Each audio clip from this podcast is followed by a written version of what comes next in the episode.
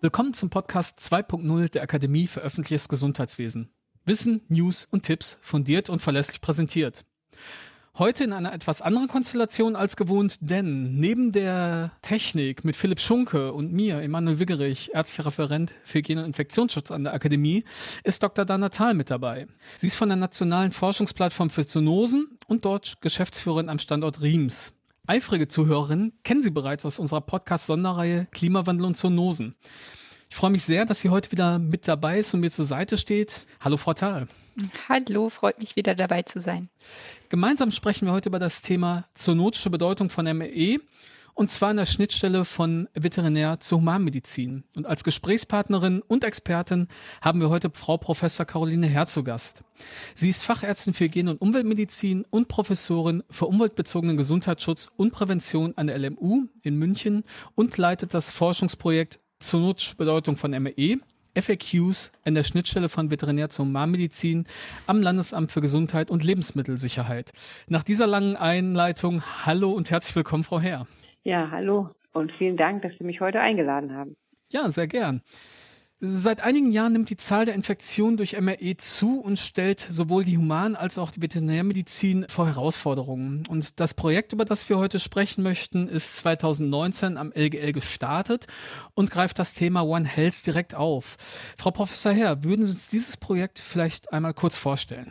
Ja, das Projekt zur zoonotischen Bedeutung von MRE thematisiert vor allem den privaten und nicht arbeitsmedizinischen oder infektiologischen Bereich, der hier eine Rolle spielt und wird gefördert vom BMFBF und über die nationale Forschungsplattform für Zoonosen. Mhm.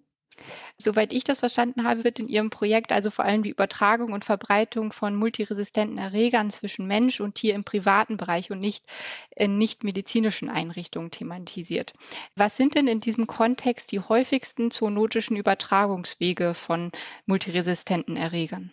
Ja, die Übertragungswege unterscheiden sich natürlich nicht, ob diese ganze Übertragung im privaten Bereich oder im Gesundheitswesen beispielsweise stattfindet. Die Übertragungswege sind im Wesentlichen immer gebunden an eine, eine Berührung, einen Kontakt. Das heißt, es wird etwas berührt, zum Beispiel die Nase oder auch Fäkalien oder andere Körperflüssigkeiten und danach wird eine andere Person oder ein Tier zum Beispiel angefasst oder damit in, kommt damit in Kontakt und dann kommt es zu übertragen. Das heißt, dieser Weg unterscheidet sich nicht, je nachdem, ob das Gesundheitswesen betroffen ist oder beispielsweise der Arbeitsplatz oder der Privatbereich. Mhm. Und, und von was für Mensch-Tier-Kontakten reden wir dann im privaten Bereich? Ja, da gibt es vor allem die normalen Kontakte zu den im Haustieren, den Katzen, den Hunden, aber auch den Pferden. Das ist sozusagen ein, ein Bereich. Also der private Haustierbereich ist natürlich auch immer dann noch der Nutztierbereich, der ja oft ganz schwer zu trennen ist, auch vom privaten Bereich, gerade wenn Sie an landwirtschaftliche Betriebe denken wo vielleicht auch Nebenerwerbslandwirtschaft gemacht wird, da ist das ja die ganze Familie im Wesentlichen eingebunden, sowohl im beruflichen Bereich als auch dann in dem ja, Nebenerwerbslandwirtschaftsbereich. Das wäre so ein Bereich, wie man es erklären könnte. Und natürlich auch arbeitsplatzbezogen dann wieder der voll im landwirtschaftlichen Bereich, wo Personen nur in der Landwirtschaft arbeiten. Also alle drei Bereiche sind hier berührt. Ja, und mit dem Projekt wollen Sie jetzt also Antworten auf häufig gestellte Fragen rund um das Thema MRE geben und stellen dann diese FAQs bereit. Für wen genau, also welche Zielgruppe war es, für die Sie die FAQs erstellt haben und in welchen Situationen können Sie da eine Hilfestellung sein? Also die Fragen sind entwickelt worden, sicherlich für Personen, die professionell hier befragt werden, zum Beispiel Personen aus dem öffentlichen Gesundheitsdienst, auch dem veterinäröffentlichen Gesundheitsdienst. Das wäre so ein, ein Bereich, aber auch durchaus für Privatpersonen, die entsprechende Fragen haben. Denn diese Personen, die die Beratung durchführen im öffentlichen Gesundheitsbereich, tun dies natürlich für Privatpersonen. Das heißt, wir haben schon das beides im, im Blick gehabt sozusagen. Das ist auch für den privaten Nutzer verständlich ist. Mhm. Also hier eine große Hilfestellung sicherlich für die KollegInnen aus dem ÖGD.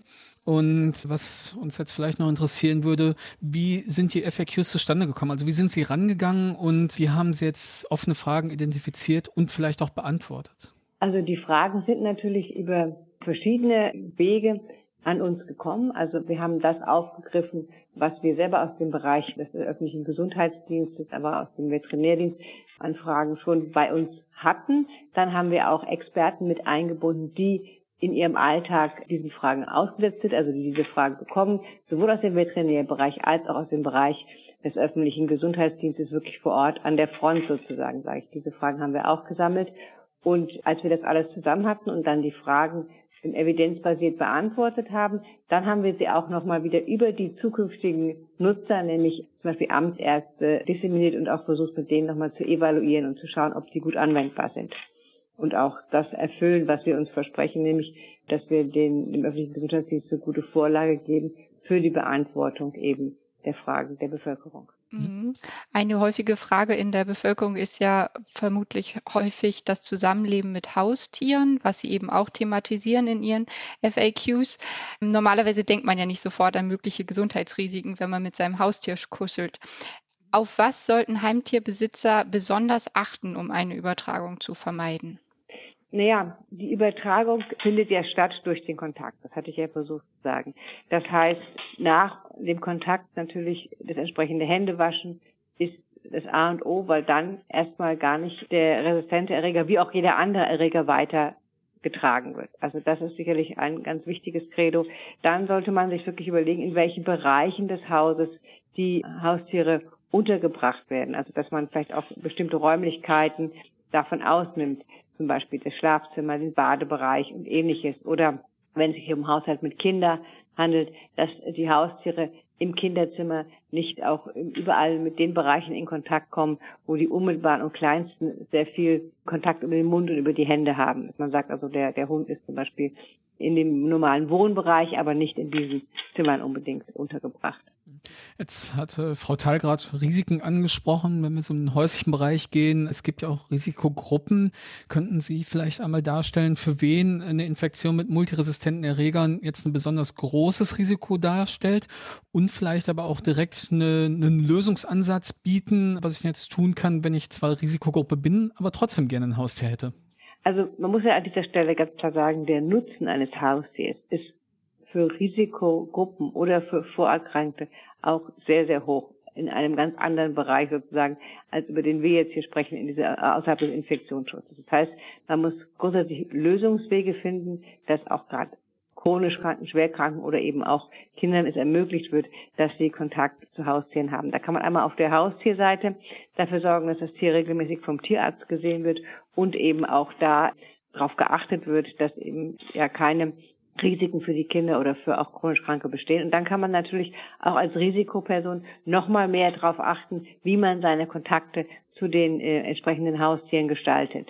Ja, dass man eben wirklich ganz eng sich an das Händewaschen hält nach dem Kontakt zu dem Haustier, wo man sich endlich mit dem Haustier in Kontakt kommt. Man muss sich ja nicht sozusagen von dem Haustier buchstäblich das Gesicht ablecken lassen. Man kann diese Kontakte ja auch auf eine bestimmte Art und Weise gestalten. Und das kann man auch letztendlich schulen und beibringen. Und das muss den Personen einfach bewusst sein. Wann treten die Risiken auf? Im Wesentlichen ist es ja zumeist Hände und dann wiederum der Kontakt zu Schleimhäuten, der dann zur Weiterverbreitung und zur, zur Infektion führt. Mhm. Und auch natürlich, wenn man ein Haustier entsprechend hat, das auch dann mit angeben, wenn es zu einer Infektion kommt, sagen, also ich habe da Kontakte, dass man das eben mit beachtet, auch bei der Diagnostik. Und frühzeitig vielleicht darauf kommt, dass es zu einer Übertragung gekommen ist von einem resistenten Erreger und dann wieder entsprechend auch eingreifen kann. Mhm. Sie haben ja eben schon gesagt, dass eben der Kontakt zu Tieren auch einen medizinischen Mehrwert haben kann. Ein Bereich, wo das eben Anwendung findet, ist ja die tiergestützte Therapie, wie sie zum Beispiel in Alten- und Pflegeheimen, in Kindertagesstätten oder in medizinischen Einrichtungen wie auch Reha-Kliniken eben stattfinden können. Gibt es da noch mal andere Empfehlungen, die so zu beachten sind, um das Risiko einer Übertragung von multiresistenten Erregern zwischen Mensch und Tieren auch bei tiergestützten Therapien so gering wie möglich zu halten?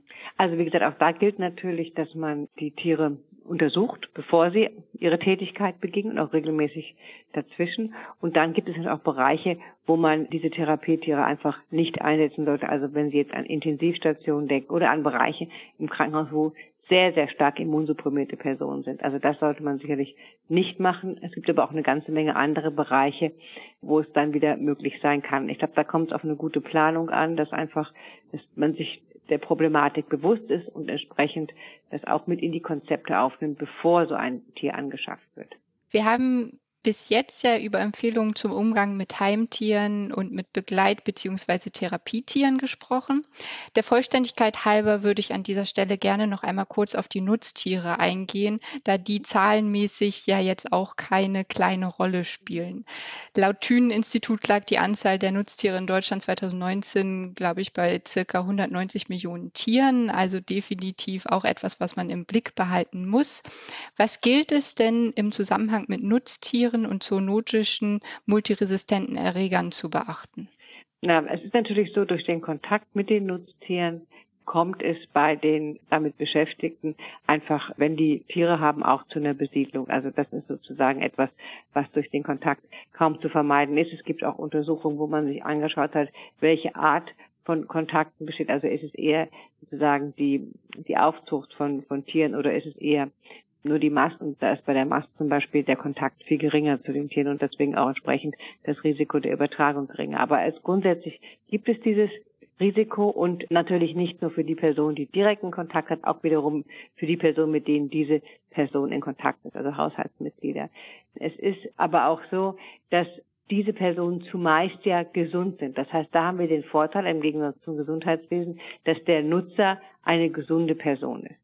Das heißt, das Risiko, dass diese Übertragung dann zu einer Infektion führt, ist sehr viel geringer, als es zum Beispiel bei jemand ist, der bereits vorerkrankt ist.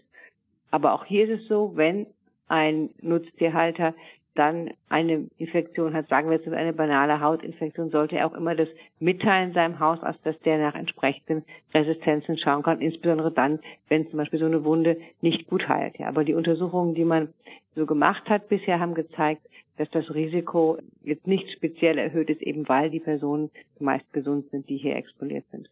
Auf der anderen Seite ist es ja aber vermutlich so, dass Nutztiere häufiger mit Antibiotika behandelt werden.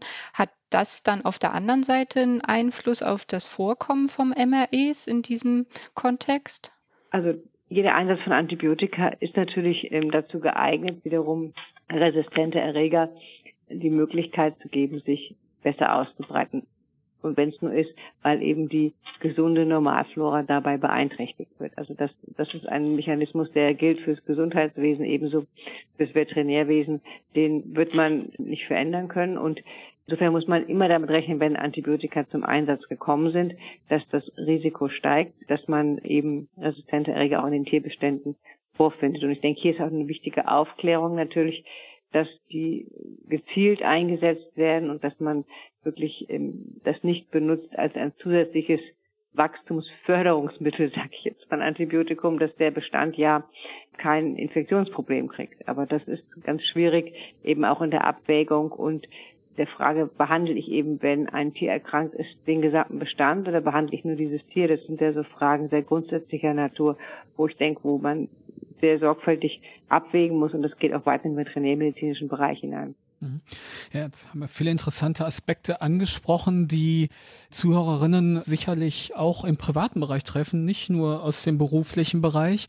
Und ich kann mir vorstellen, dass jetzt viele neugierig geworden sind. Und die Frage an Sie, Frau Herr, wo können sich denn jetzt interessierte ZuhörerInnen hinwenden und neue Informationen oder weitere Informationen zu Ihrem Projekt finden? Also Sie können natürlich auf unserer Webseite die, das Projekt dann finden und diese Fragen sich anschauen. Wir haben auch speziell für den ärztlichen Bereich ein entsprechendes Fortbildungsmodul gemacht, dass man auch sozusagen sich durchlesen kann und man die Fragen beantworten kann. Das sind Möglichkeiten. Das heißt, über die Projektseite auch direkt Kontakt aufnehmen, wenn noch weitere Fragen bestehen. Denn wir sind natürlich auch daran interessiert, unseren Fragenpool immer zu verbessern und auch zu erweitern. Ja gut, das war, glaube ich, nochmal ein wichtiger Hinweis, dass dort dieser Fragenpool dann auch noch erweitert wird, also dass es ein dynamisches Projekt ist und dass es nicht auf dem Stand bleibt, wie es jetzt ist. Gut, ja, ich würde vorschlagen, dass wir die Website und alle weiteren Hinweise auch zum Fortbildungsmodul in die Show Notes einfach nachher nehmen, sodass die ZuhörerInnen da nochmal nachschauen können. An dieser Stelle, Frau Herr, möchte ich mich ganz recht herzlich bei Ihnen bedanken, dass Sie uns einmal Ihr Projekt vorgestellt haben, was, wie ich denke, für die Überwachungspraxis äh, viel, viel Nutzen bringen wird, weil es dort in diesem Bereich doch noch immer mal wieder offene Fragen gegeben hat bisher Und ja, recht herzlichen Dank, dass Sie sich für uns die Zeit genommen haben und das uns so toll dargestellt haben. Und natürlich auch Dank an meine Co-Moderatorin. Ja, danke. Das war auf jeden Fall sehr interessant, von diesem One Health Projekt noch Näheres zu erfahren. Dankeschön, auch von meiner Seite an Sie, Frau Herr. Ich danke Ihnen für die Möglichkeit, das Projekt eben bei Ihnen vorzustellen. Und ja, vielen Dank. Sehr gerne. Dann machen Sie es gut. Bis demnächst. Tschüss. Tschüss. Ja.